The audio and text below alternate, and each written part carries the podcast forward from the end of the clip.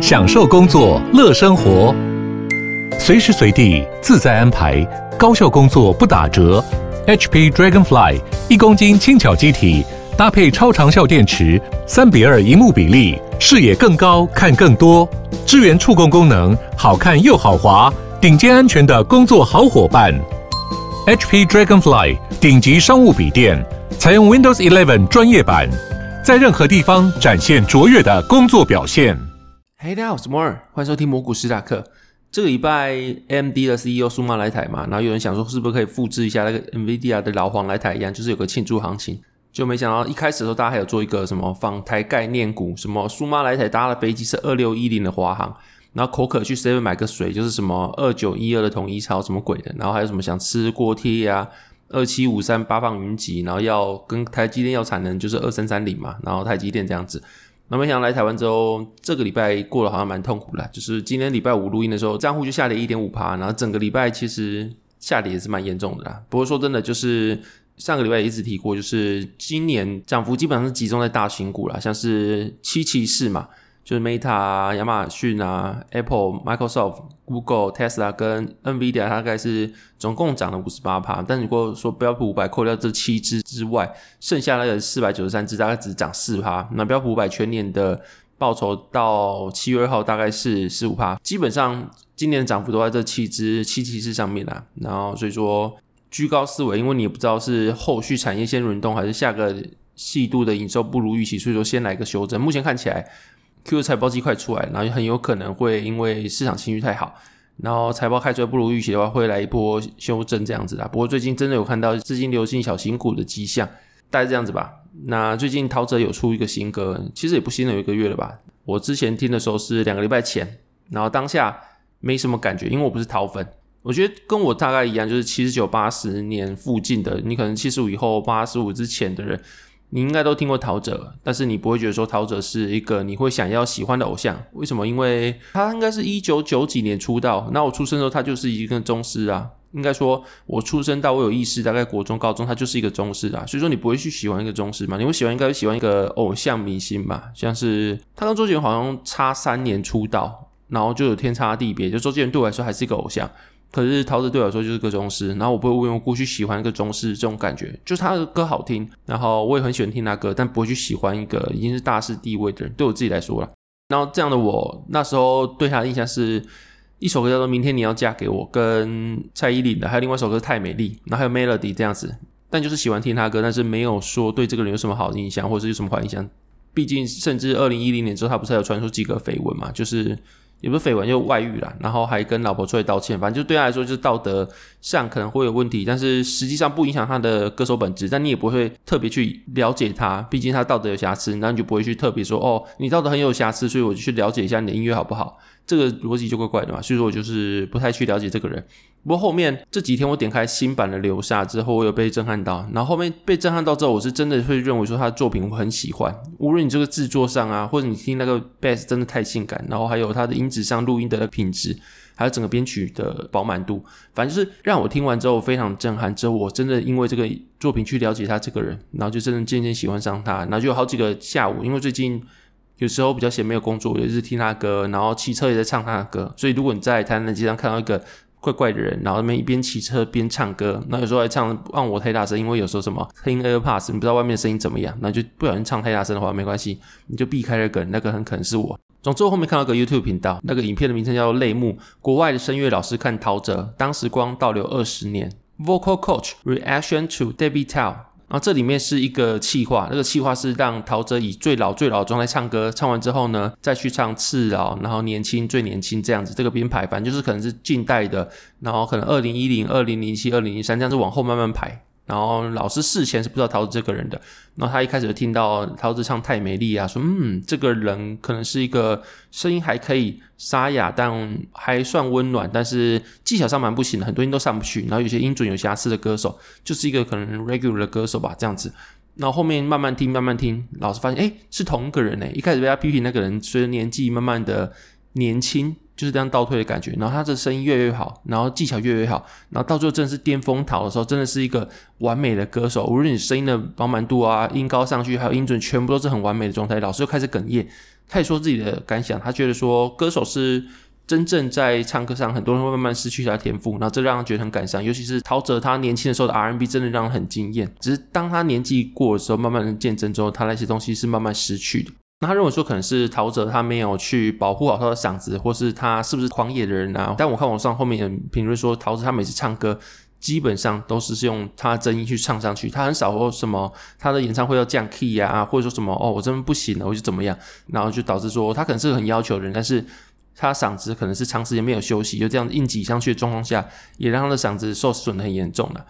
然后反正就是老师看完他整个旅程之后，被他年轻的那个 R&B 震撼到，然后还有他的那些精神啊震撼到之后，老师说他不想把这件事看得太悲伤，虽然说他现在已经老了，声音已经不太行，但是。他也觉得他已经走完他最伟大的旅程了，然后非常高兴能够见证这一位传奇歌手的旅程。这样子说完之后呢，最后一首就是用陶喆的 Melody 做结尾。那这影片是二零二三的五月十九号上的，那时候 Melody 还没有离婚，你们知道吗？就是陶喆有首歌叫 Melody，然后 Melody 就是写给他之前的一位女朋友。叫 Melody，她也是个艺人，叫做音乐，音是那个姓氏的音，然后喜悦的悦。然后这位艺人他有演过终极一班，就是汪大东他们演的一个很屁的偶偶像剧啊，他以前就很好看。反正就是那时候他有跟他在一起，后来分手之后他写的 Melody 去纪念这段爱情这样子。然后时隔了大概二十年，后面 Melody 也离婚了，流沙也重唱了。然后流沙里面的陶喆也变得很老，我有 po 一下，我觉得说。陶喆好像长得有点像是杨凡，然后后面就有人去下面说：“哎，杨凡年轻的很是很帅。”我就看一下，干怎么有点像华晨宇？就是年轻的杨凡其实是帅的。哎，这不是说什么华晨宇怎么样，我是觉得杨凡是帅的哦。然后那个神似有一点点像华晨宇，我没有凑任何的意思，我真的觉得年轻杨凡蛮帅的。然后反正就是桃子变老了，老的长得有点像杨凡，因为杨凡在我小时候就老了嘛，所以我会觉得说杨凡就是老老的感觉。然后就哎，我现在记得很多很多，之前看起来蛮年轻，然后胶原蛋白蛮多，脸庞蛮饱满的人，现在你开始变得慢慢老起来，然后那个脸庞开始没有胶原蛋白之后垮下来这种感觉了。然后所以说过去对桃子没感觉的我，这周听了他浓缩二十几年的岁月之后，反而吃来有点喜欢上他了，或是说这种喜欢不是 当下肯定会有喜欢，毕竟我第一次看到他的时候我没有喜欢他嘛，而是一种。蛮特别，就是你是以那种上帝视角的角度去环顾他二十年的人生，怎么执着在音乐上啊，然后天才啊，把 R&B 带到台湾，然后年轻的时候很有活力，和中间开始渣啊，然后道德瑕疵啊等等的，然后到最后可能二零一七、二零一八那时候开始跟那个胡彦斌上中国节目，开始一堆翻车现场，就是奉献到。音乐，然后到后面自己的声音爆炸，被制作单位搞搞搞搞之后，然后消失了很久之后，最近又休养许久回来之后，以一首《流沙》跟大家再度见面的感觉，反正就是有种上帝视角去看一个人的人生，然后去喜欢他，就有点像是你可能去看卡夫卡，看很多的那些过去已经死掉的哲学家、作家。沙特啊，然后卡缪啊等等之类，反正就是这样子感觉啊，就是你跟他不是在某个时代相遇，你反而是一个上帝视角回去看他年轻的时候，然后去喜欢他这段故事的感觉啦。然后这种感觉就跟一个你年轻时候看到一个偶像歌手，你毫无奉献喜欢上一个人不太一样，就反而是那种喜欢他的作品，喜欢他这个人故事，但说最后还是都喜欢一个人，但中间的意义我感觉是不一样的，喜欢的角度也不太一样，这样子的。然后再看音乐老师讲评陶喆的那天，其实我在一个夜市旁边的便利商店里面边接案边工作，然后下午没事我开始听音乐嘛，吹着冷气，所以说我的整个时间是从早上大概九点到下午六点这个样子。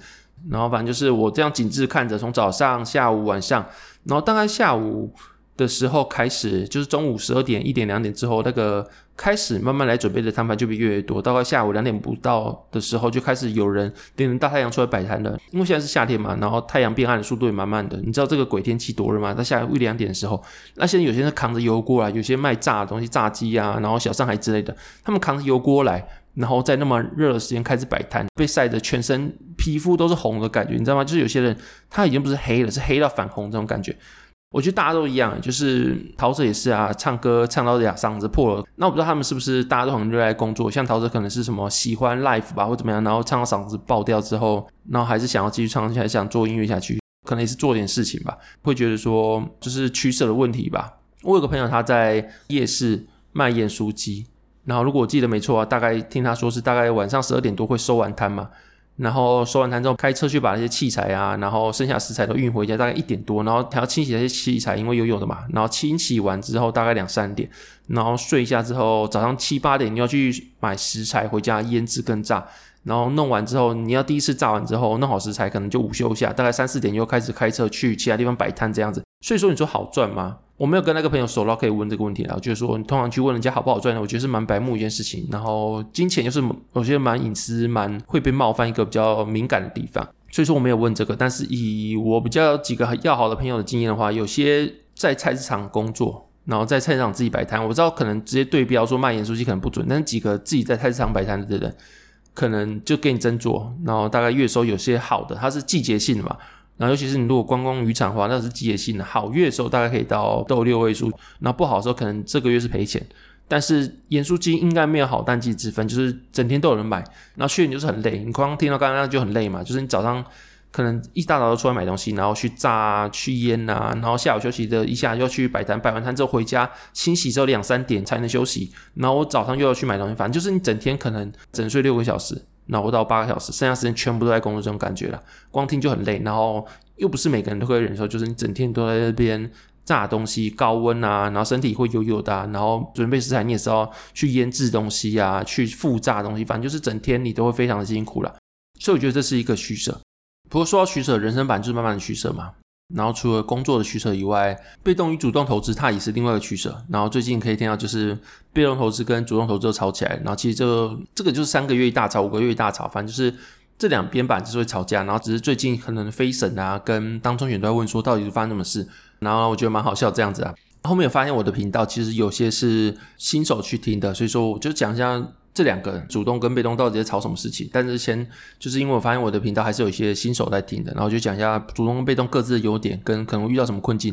给大家做参考。然后就是可能是整理一下市场东西跟什么后面的操作的逻辑，然后经纪人是怎么样之类的。那主要如果你说指数的话，它赚什么？它就是赚市场的平均报酬。然后这个东西叫做 market return，就是市场的自然的增长。那它会等于说通膨加企业盈利，所以有人说什么你丢市场，你丢指数，至少可以抗通膨，就是因为你通膨的钱它会怎么样？它会加在物品身上，然后加在物品身上，它是要收到谁的口袋？就收到企业口袋。所以说至少你的通膨加上去的钱会等于说企业多出来的营收。那所以说企业多出来的营收就会反映在股价上面。然后举例来说，就是今天你卖一包科学面好了，是五块钱，然后十年后变十块钱。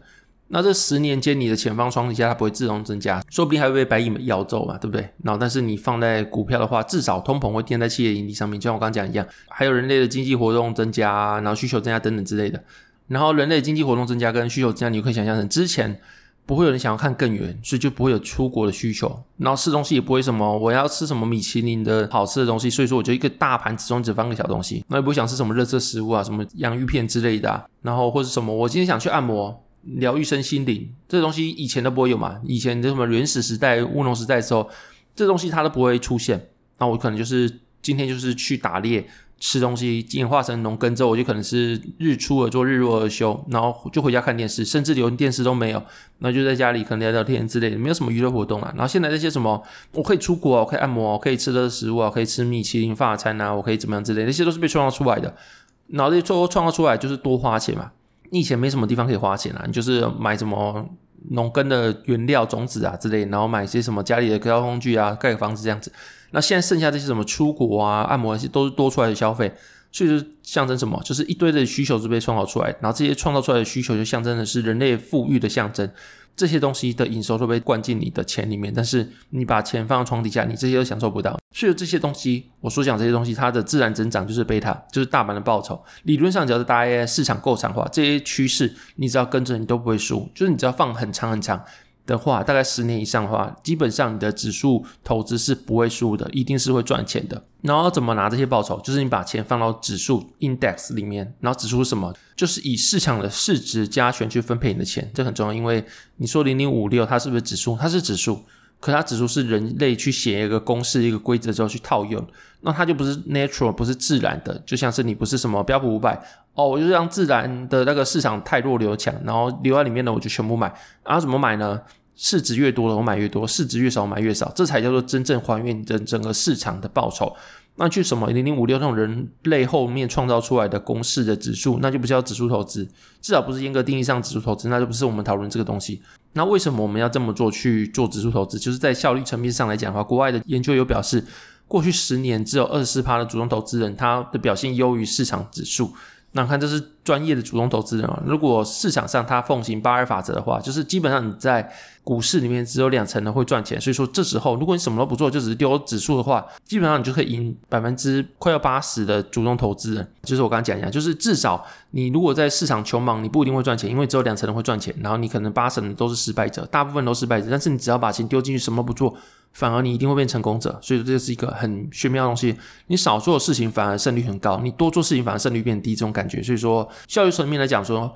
你如果丢在指数，它会比较容易去赢，然后反而赢过你真的很努力研究股票，然后投入市场这样子。然后另外还有时间成本的效率，就是生命它是有机会成本的。你本金小的时候其实没有意义，比如说你现在可能只有一万块，你很努力很努力的去让你的什么今年的绩效变成一百趴，就是翻倍嘛，翻倍很强啊。就是你一般的话指数大概是八趴，然后你一年稳定有二十趴就是省了。那你如果能翻倍，就是超级无敌大神这样子。那如果你翻倍，本金一万块变这样，变两万块，你赚一万块，那有什么用？对不对？你如果本金小时候，你去拼翻倍，不如去打工。你小时候一百七，然后一百八这样子，那你可能去工作一下，你一个月就有三万多，啊，这样比你翻倍还要有用。你翻倍可能要一年。那你可能工作只要零点三个月就有一万块了，这样子。所以说你本金小时候去拼那些什么股市的绩效是没有任何意义，因为它带来的 return 是很少。然后你本金大也没必要嘛，就本金大的时候你可能已经有两三千万、五千万了，那你光有个十趴就五百万，那你何必去赌博？然后要就变一亿，那如果没有好的话就归零，那那这意义在哪里？对不对？你已经有五百万年收入，你何必去拼个归零或者变一千万？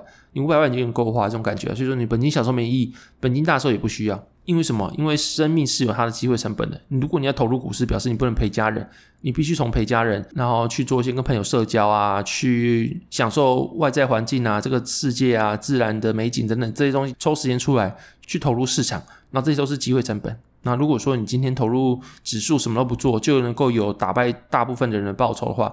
那基本上这派人会认为说，那你何必把时间花在这边，你就时间花在陪家人，花在领略这个世界的美景，然后让自然的市场的报酬去帮你赚钱，你还能够打败大部分人，成为绩效每年中那个前面的 top 级这样子的感觉。那我刚刚讲是一些效率部分，但是实务上刚刚提到嘛，就是为什么十年来只有百分之二十四的主动基金经理的人能够打败大盘？主要原因是因为实务上有一些问题，就像是一来你的基金经理人他一定要定期检讨绩效，无论是季啊、半年或是一年，他一定要定期检讨绩效。所以你都要对标大盘一次，你不能太差。那如果太差的话，你的考绩会受影响。第二就是主动的 ETF，它是一个商品，你如果一直跌，就没人要买啊。就算事后证明你眼光是对的，你可能跌个什么五六十八、七十八、八十八，然后大盘可能就持平嘛。那你跌到烂掉之后，最后证明如果你是对的，好，你可能五年涨了三倍，但大盘只涨一倍，那是你是对的，你的眼光是对。但是问题是你可能撑不到时候，你就被市场淘汰了，公司一定会淘汰你，因为你的东西赔了八十趴，没人要买，那你要留你干嘛？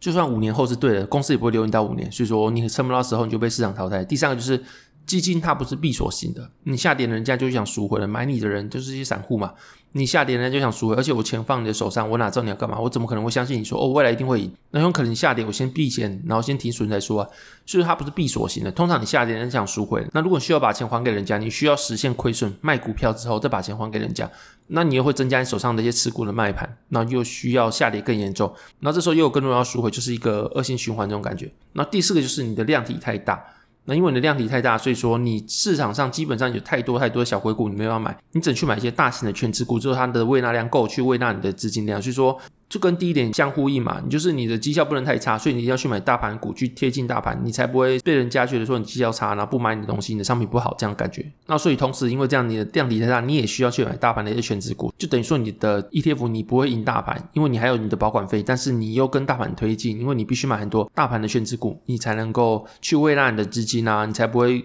离大盘太远会被人家卖掉，或者不想买你的商品，所以无论怎么样，你的主动型的 ETF 它会有天生很多的劣势，就等于说你大部分的主动型的 ETF 是打不赢大盘，就是因为这个原因。但是指数投资为什么还是有没做？就是像我讲一样嘛，我应该是礼拜四的时候有上一个片是跟老莫聊天的，我里面有提到，就是他跟公务员一样，你可以预见未来。就跟人生一样嘛，总有适合跟不适合的人。比如说你是律师、医生等等，你的本业的薪水就很高，那你 how to lose？你就直接丢到指数，你一个月可以靠个十万、二十万去指数，老时候每年领个五趴、十趴，干那个很惊人，你知道吗？你的一亿呀、啊、或五千万就好，五千万的十趴就五百万了。你只要好好的工作，然后丢进去，你能够保证你未来晚年每年都可以从股市拿五百万的报酬，那你何必去跟人家杀进杀出，然后可能还输掉你的本金之类的？所以说，如果你家境很好，家人可以直接给你一笔钱，或是你的本业的薪水很高的话，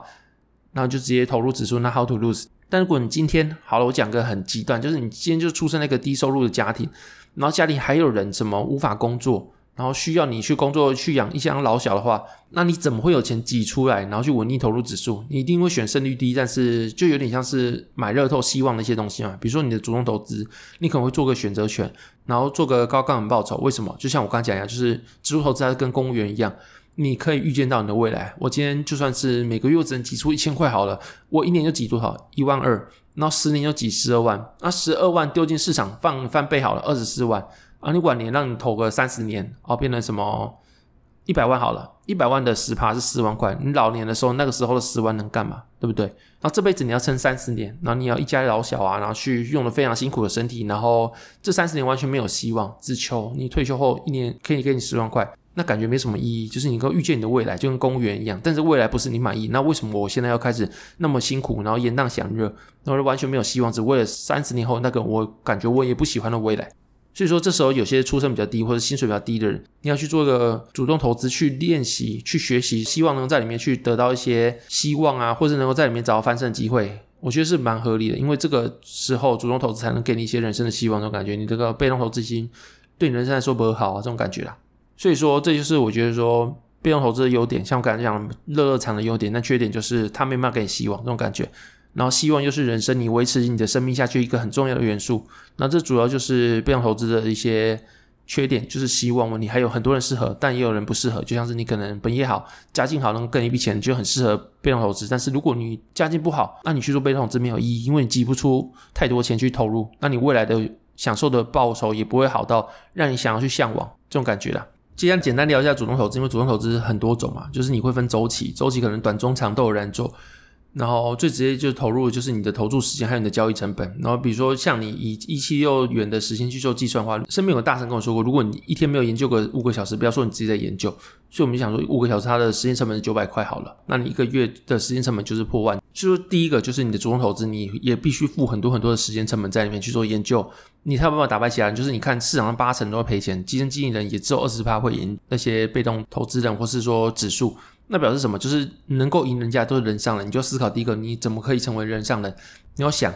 就是你必须成为人上，你一定比人家更聪明、更努力，这两个都一定要达成嘛。所以说，你必须花很多很多时间投入在研究市场这种感觉啦。我觉得第一个是这样，那第二个就是刚刚讲到周期有短、中、长嘛。那你的持仓成本，如果以国外的指数投资，大概是零点一趴以下。然后国内大概零点三趴左右，所以说如果你要做持仓的话，你一年换几个仓，你转换率拉高一点，几次你就超过这个零点三趴左右了。那比如说如果你一年换仓换了三趴多好了，那可能五百万来说的话，那就是多少钱？就是十五万了。所以十五万对于你的本金五百万来说的话，超高了。你还没算你的报酬，你的成本就十五万下去。所以如果你今天没把握，不知道你在干嘛的人，你的主动投资，你的转换率就不要拉高，你就至少把你的投资的周期拉长，你才能第一个先把你的成本去往下减，这样。那第二个就是主动投资，它有分项工具、个股、期货、选择权啊，那或者是说你的商品有什么债啊、指数啊、股票啊、外汇等等之类的，没有人可以做到全部，然后你也不可能所有的东西都懂得很。透彻，当然说那些大神都会略懂，所以说你就是挑几个你懂的，就是挑选你适合的战场。但这可能摸索很多年，就是很多人做了个股之后，做了很久之后，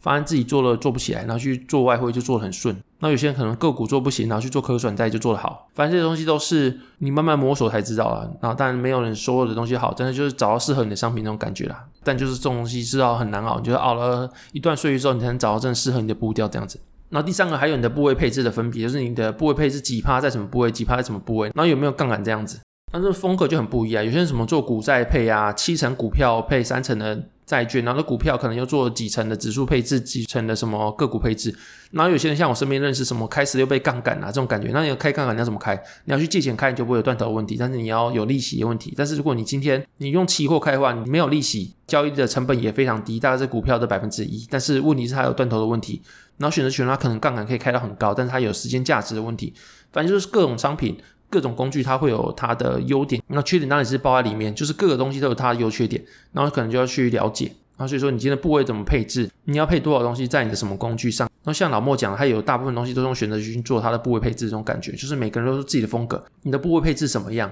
都差很多。然后不然就是一开始可能先做个比较小的主动投资的部位，大部分都去放在被动投资上面，然后慢慢的你做习惯之后再往上拉，这也是一个方法。所以简单结论一下刚才说的内容，就是努力不代表一定会成功，因为你进入到市场，你会成功，一定都有一些的运气成分在里面，跟人生你有满满的无奈是一样的。那这个就是你的努力对了，运气也很重要。像二零二零年你进到市场，跟二零二二年进到市场的，你遇到的世界完全不一样。你二零二零年进到市场是一个超级大牛市，史上最多的资金行情嘛，所以你一定会觉得很爽。你这个市场就是一个一路往上涨，只会涨的东西，你可能会养成你开一个大杠杆的习惯啊等等之类。但你二零二二年进入市场就。悲观到你觉得世界要毁灭，这时候你可能会做个非常非常保守的投资，所以在不同时间点进入市场的，遇到不同的环境下，也会造就你不同投资风格。因为一开始，像我心理学也有读到，就是你认识一个人，第一印象会占非常非常大的比例，有些人甚至说到七成，所以说就是你第一印象你给人家什么感觉，你未来还想去弥补是很难的。然后你看市场也是嘛，你第一次看到市场，他给你什么感觉？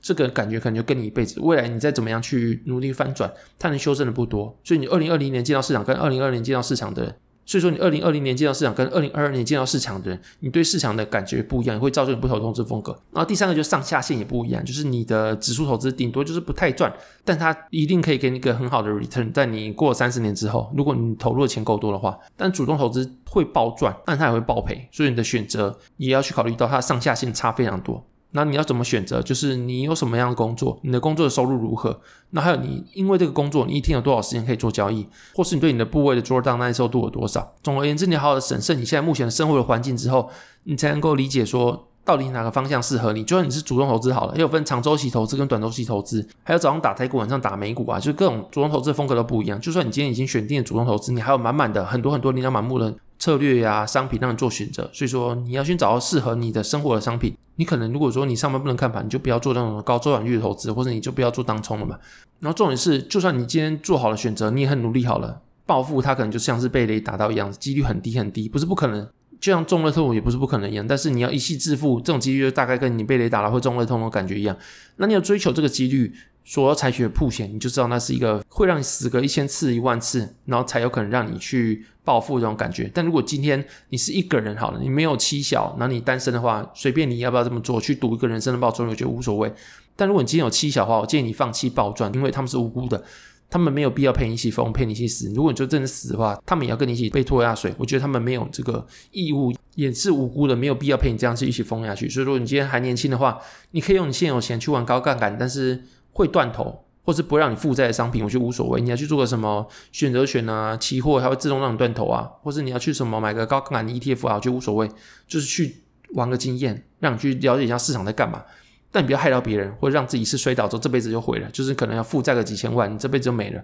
你不要做到这种地步就好。你玩个一两万块去玩一玩，我觉得无所谓啦。但重点是什么？钱要输也要自己输掉，不要给别人去输掉。去什么相信投顾老师啊？去相信说什么给人家操作，人家要给你很好的报酬。你要输就自己输掉，你才会变成你的养分。如果你的钱是给别人输掉的话，你输了钱之后你什么也得不到，那还叫真的输掉啊？如果是在自己手上输掉，至少你会换到你的什么学习经验回来，那可能就可以交做学费这样子。好了，刚刚讲完就是主动跟被动投资了，然后现在回来听卦了。然后这次会吵起来的原因，就是因为被动投资人跟主动投资人这两派理念上不合。好，这听起来很官腔，但是主要就是吵架原因，就是两边就对使用工具不一样的人不友善吧，我只能这样讲。然后以我自己的理解啊，因为我是个主动投资人嘛，所以说我知道被动投资是真理，因为很多 paper 都证明说它是散户救星，所以基本上没有人会去追指数，因为基本上于理来说指数是对的。那我也没有看到身边的理性的主动投资人去追过指数怎么样，所以指数跟什么主动也不是两极面，因为很多很多主动投资人他也会把指数当做资产配置一端，但有些很极端的指数投资人他会认为说，这不是指数投资，你只能 all in 全市场加不能卖掉加定期定额加不能用杠杆才算是指数投资，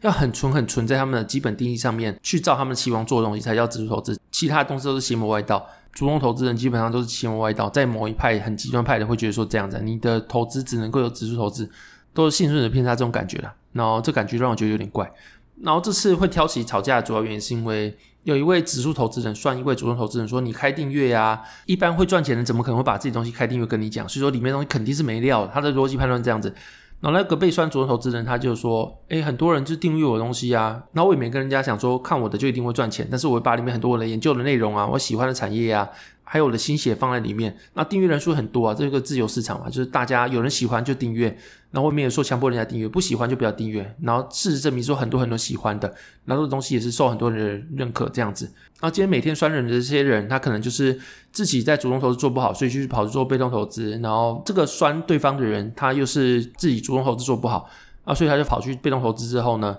他每天算那些成功的主动投资人，所以他觉得说，你不要对这些你不懂或者你失败投资领域去做指指点点，因为他这个主动投资失败，就跑去被动投资圈，然后他又不做那些被动投资的科普啊，只在那边每天发梗图酸主动投资人这些行为，对于那些追踪他粉丝团的人来说是投资上的帮助，还是对于那些粉丝来说是杂讯？希望是其他人可以自己去做判断，这种感觉啊。然后大家长期如果有发了我的。朋友应该都会知道，就是我面前本来就有嘴一些指数投资人，因为他们每天都在呛主动投资人，没有做任何贡献，然后他们呛之后也不能让你回嘴，说你不要呛我，或者说什么你这样呛没有道理，不能这样讲，因为这样讲之后他就开始封锁你等等之类的。反正就是因为这次我本来就是对那些特定人士有所反感，不是对方法，是对特定人士有所反感，所以这次我也顺手发一篇文，反正就是内文大概讲说，大家刚听过，就是无知是你最骄傲的时期，就是随着你的见识慢慢的增加之后，人会越来越谦卑，因为你发现自己领略到浩瀚的知识海之后，你才发现自己是渺小的。所以说你会发现批评很简单，就是难的是如何把你的知识去做系统化的传递，然后去做整理这种感觉啦。反正就是为什么那些特定人士会那么骄傲，然后主要原因就是第一个他没有能力把自己的知识做系统化的整理，没办法产出去给大家做检验。第二个就是他们投资的方式的门槛不高，投资周期也很长，就是指数投资嘛，对他们就是进行一定的投入之后不卖。所以你基本上就是账户设定好扣款之后，你什么都不用做，然后时间到了自己扣款就这样子。所以说他们不会去特定的人啊，有些人他们不会去及时的更新他们知识，因为他们不需要更新知识嘛，这个方法不需要及时更新知识嘛。所以这个情况下，有些特定人士他可能没料，然后也不知道自己的渺小，然后在操作上也没什么好说的情况下，他们唯一能够博取眼球的方式就是成天弄个 diss 人的人设，然后发酸人的梗图啊，然后只要人家反击他，他就封锁人家这种感觉啦。然后，所以我觉得一个投资方法是好的，指数投资方法那么好，为什么有些人产出好东西？就像我想的，就是绿角大、清流君等等之类，还有多拉网，这些都是能够用 paper 去告诉人家指数投资多好。你应该加入指数投资，然后为什么它好？因为它有什么东西做支撑，它有什么 paper 做支撑。然后这种高品质，然后对大家好的指数投资人，可以跟大家做参考。那为什么同样的在指数投资界有这么好的人，但也有人只能发更多酸人，然后你回嘴说不是这样的，还要被人家封锁？所以说，我就怀疑说，这些人是不是他也想写不出像是绿友大、清流君跟多拉昂这种好东西，所以他只能用酸人的方式去增加自己的流量，因为他也不知道自己能干嘛这种感觉。那我就写这篇文章之后，我就被封锁了。然后后面有被封锁之后，就几个人他会在聊这件事，就是诶，指数投资跟什么主动投资怎么会开始吵架？几个被动投资怎么开始说什么啊？有人说我是无聊仔啊什么之类的。然后到处就每天对话都一直说什么，有人说我是无聊仔，就是很在意这种感觉啦。不过到后面这个东西也还没烧完，因为后面有个指数投资人去上节目，然后这节目有放到 YouTube。然后他的内容大概是说，他以前在超商打工，然后听到老师那时候他上学嘛，听到老师说台积电这三个字，他就有印象，诶，有听到台积电这个名字。那后，来办证券户的时候，他去买台积电，买了几张之后丢在里面忘记继续工作。那后，面他在超商上班上到什么身体都烂掉之后呢，他的结论是服务业可以让你存到第一桶金，但是身体会坏掉。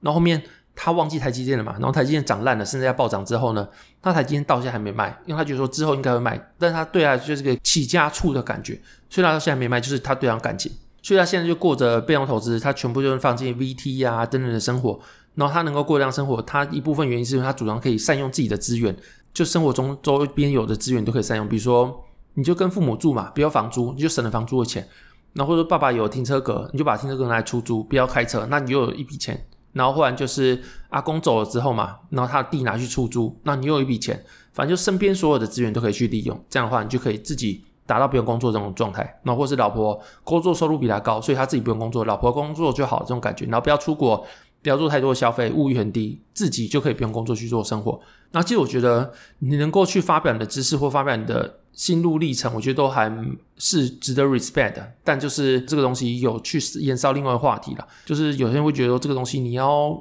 把你自己的房子卖了搬回老家，不用付房贷，然后那个房子还是你老婆的房子，名下的房子，然后你不付车贷，然后用先生给你的土地去收租金，让你太太继续工作，然后才实现你的个人财富自由，好像不是每个人都想要的东西啦。那反正就是这个东西到目前还在炒，那就这个 YouTube 出来之后还在炒，但是有经验淡下来了。那如果你想想吃瓜的话，你大概也知道说我讲的是哪几个人，然后就是给想吃瓜的你听了。如果有任何想法，就跟我说。那只要是理性讨论或是想当朋友，都可以找我聊天，欢迎啊，这种感觉。反正我看指数投资跟被动投资应该是炒不出结果。就是你如果出社会，你大概就知道说大家都已经老了，这些人应该都四十五十岁以上，那这都已经定型了。你这辈子的观念大概就定型了。就像我之前有个朋友讲了，你要去教个老手很难，但你要教个新手很容易。无论你在体育界还是怎么样，就是如果你今天要教一个已经是游泳高手的人，游泳很难。为什么？因为他的姿势已经定型，他习惯已经定型，你要重新打掉他的习惯，去照最正确的方法重新训练不太可能，因为他的一些惯性是没办法更改。但是如果你说新手，你要重新从头教他可以，因为他什么观念、什么坏习惯都还没建立。你要去重新去训练他是个很轻松的事情，因为他没有任何的东西做主脑这样感觉。然后这些人他们都四五十岁，你要去改变他们人生跟观念很难。你无论说什么观念怎么样，他们都用这个去活到现在。所以这东西对他们说就这种信仰的感觉。其实我觉得无论是指数跟被动这种感觉，就是你的人生信念已经被你自己建立出来。这有时候都已经无关乎对错，就只是你相不相信这种东西。所以说这种东西是吵不出结果的。所以我建议。既然彼此只是投资方法不同，但是大家都是为了自己生活努力的人，那在网络上对战不会有结果，那、何必浪费大家自己时间？我觉得有两个方式可以做解决啦，就是第一个就是大家约出来吃饭嘛，然后约出来吃饭之后就把误会理清一下就没事。然后第二个就是什么？之前 Toys 跟钟沛生不是那边打擂台战嘛？然后像什么 Mark Zuckerberg 跟什么 Elon Musk 他们不是要打擂台战嘛？就看什么要不要主动投资派派出一个人，然后被动投资派派出一个人，我们去打个擂台战，把恩怨留在上面，然后打完之后下来之后大家也去吃个饭，当然就是两个。都是大家去当麻吉麻吉的，然后就看你要吃完饭当麻吉，这样打完擂台之后再当麻吉，还是要吃饭，就是饭很好吃，大家就约出来吃个饭也不错啦。就是大家去当个麻吉，那这东西就只是方式不同，没必要去什么更多算人家，那我们还要去呛回来，这个循环是恶的循环，好像也没有什么 ending 的感觉啦，反正就是。好嘴炮下，反正应该也没人真的想打擂台上会出来吃饭，反正这个应该吵不完了。反正就是总结，就像我周四访谈老莫说一样，就是有人适合主动，有人适合被动，然后这两个不是背对立面，就是只是你的工具不一样。像你挖土一开始你是用大铲子挖大面积挖嘛，但你挖到最后快要接近你想要找的物体之后，你一定会害怕伤害物体，所以你用小铲子或用手轻轻挖。那大铲子跟塑胶铲子那些都是工具嘛，就像指数跟被动一样，那只是你达到目的的手段而已。所以说你不会什么用大铲子的人笑我用小铲子是韭菜啊，这种听起来就很无聊，就只是你用工具不一样。所以说大概这样子啊，就是你新手投资人，我是建议你一定要配指数，但是如果你渐渐的开始，你对市场有所了解，你要开始做一些主动，我觉得是无所谓这种感觉啊。那现在进入讲话时间，第一个想法是有个员工去跟老板讲说，老板你今天一定要帮我加薪。老板就惊讶问他说，为什么我为什么帮你加薪？员工说，因为已经有三间公司在找我了。老板就很惊讶，哦，哪三间？然后员工说：电力公司、电话公司跟讨债公司。然后第二个笑话是，有一天小明去看电影，进场的时候被工作人员拦下来说：“哎，不好意思，你现在已经开演十五分钟了，所以你入场的时候要小声一点。”小明又回答说：“哦，这么快大家要睡着了。”好，这里有没有喜欢的节目，可以在 Apple Bus、MixerBox 跟 Spotify 给五星评价。如果任何商业合作需求，也可以下面找我的商业合作的资讯。那如果想加入我五星好评社群的话呢，下面可以看到我的相关的内容。只要在上述的各大 Podcast 平台给我五星好评，就可以加入。好，这里我们谢谢大家收听，拜拜。